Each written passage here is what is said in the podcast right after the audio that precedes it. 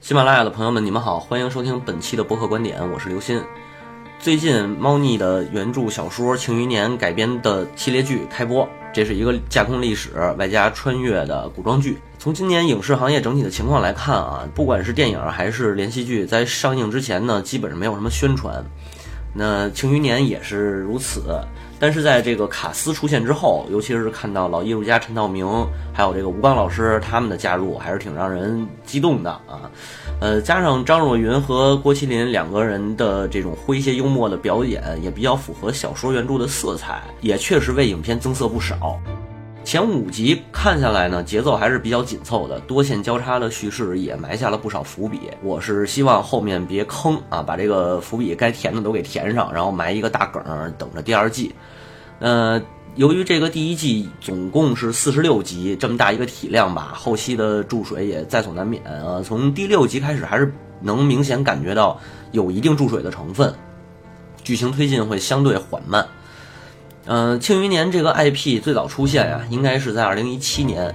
腾讯影业的上海答谢酒会上边，CEO 程武宣布跟新力电视共同开发《庆余年》系列剧。紧接着到了二零一八年的八月，腾讯旗下的阅文集团就以一百五十五亿人民币的价格把新力给全权收购了。观众们印象比较深的，应该是在《魔兽》《神奇女侠》以及《金刚二：骷髅岛》里面出现的这个腾讯影业的 logo。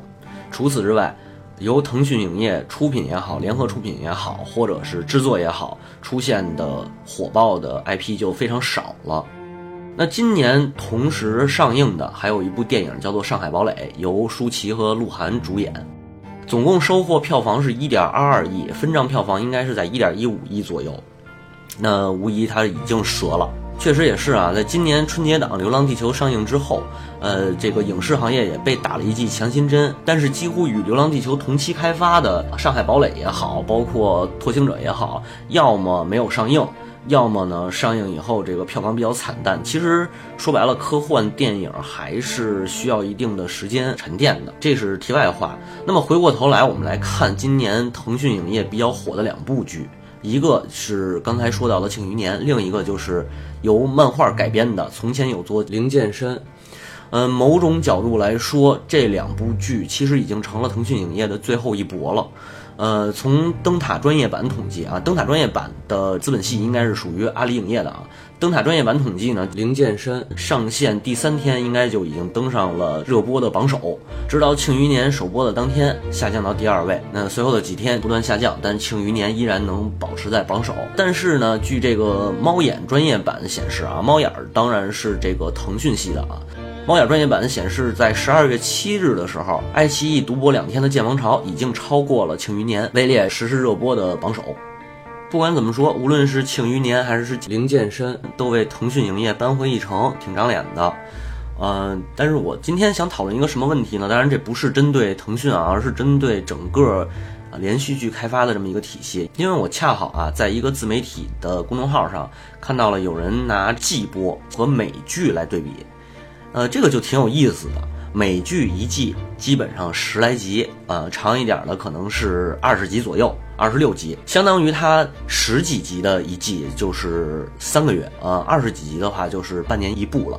那国产剧一季三四十集，这个事儿就非常有意思了。那美剧为什么大家不管用什么渠道都要去看呢？其实，在这个十来集的故事里面，它很少有注水的成分。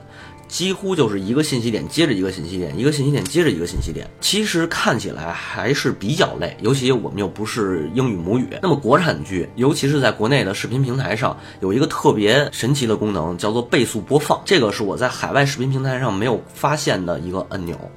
为什么要有这个倍速播放呢？主要的原因还是因为国产剧大量的注水，我只想看剧情，我只想看你埋下的伏笔怎么解，所以我只能倍速播放，把这一大段注水的桥段忽略过去。那么这又造成了另一个问题，就是我可能会忽略掉重要的情节。片方是否知道这个问题呢？当然知道了，但他依然会选择开发几十集一季的剧。原因在于，如果你的集数少，那么制作方是无法回收成本。这个让我想起一件事儿，呃，应该是去年播的《如懿传》，当时是宣布定档开播，紧接着又宣布撤档，坊间传闻是要求片子重剪，然后再播。那当时重剪的主要原因集数太多，时长太长。记得最开始最开始啊，可能在去年年初或者是在前年年末的时候，应该是在一百集左右。紧接着去年临时撤档的那次是减到了九十集，最后播出的时候是八十七集。而且由于这个撤档的问题啊，导致了《如懿传》只能在腾讯视频上面首播，卫视选择在十二月二十几号才陆续播放，那么影响也是非常大的。我个人认为，这两年之所以连续剧改成季播，主要一个原因就是没法卖给电视台、互联网的视频平台相对好一点，或者独播卖剧按集收费，或者呢就是走一个点击量的分成，这个还比较容易。但是这部分的成本回收是非常低的，说白了就是不盈利。这个大部头的营收啊，依然是从电视台手里拿钱啊。电视台买剧通常还是按集买的，但是呢，由于电视台买剧啊，现在也有一个封顶啊，所以呢。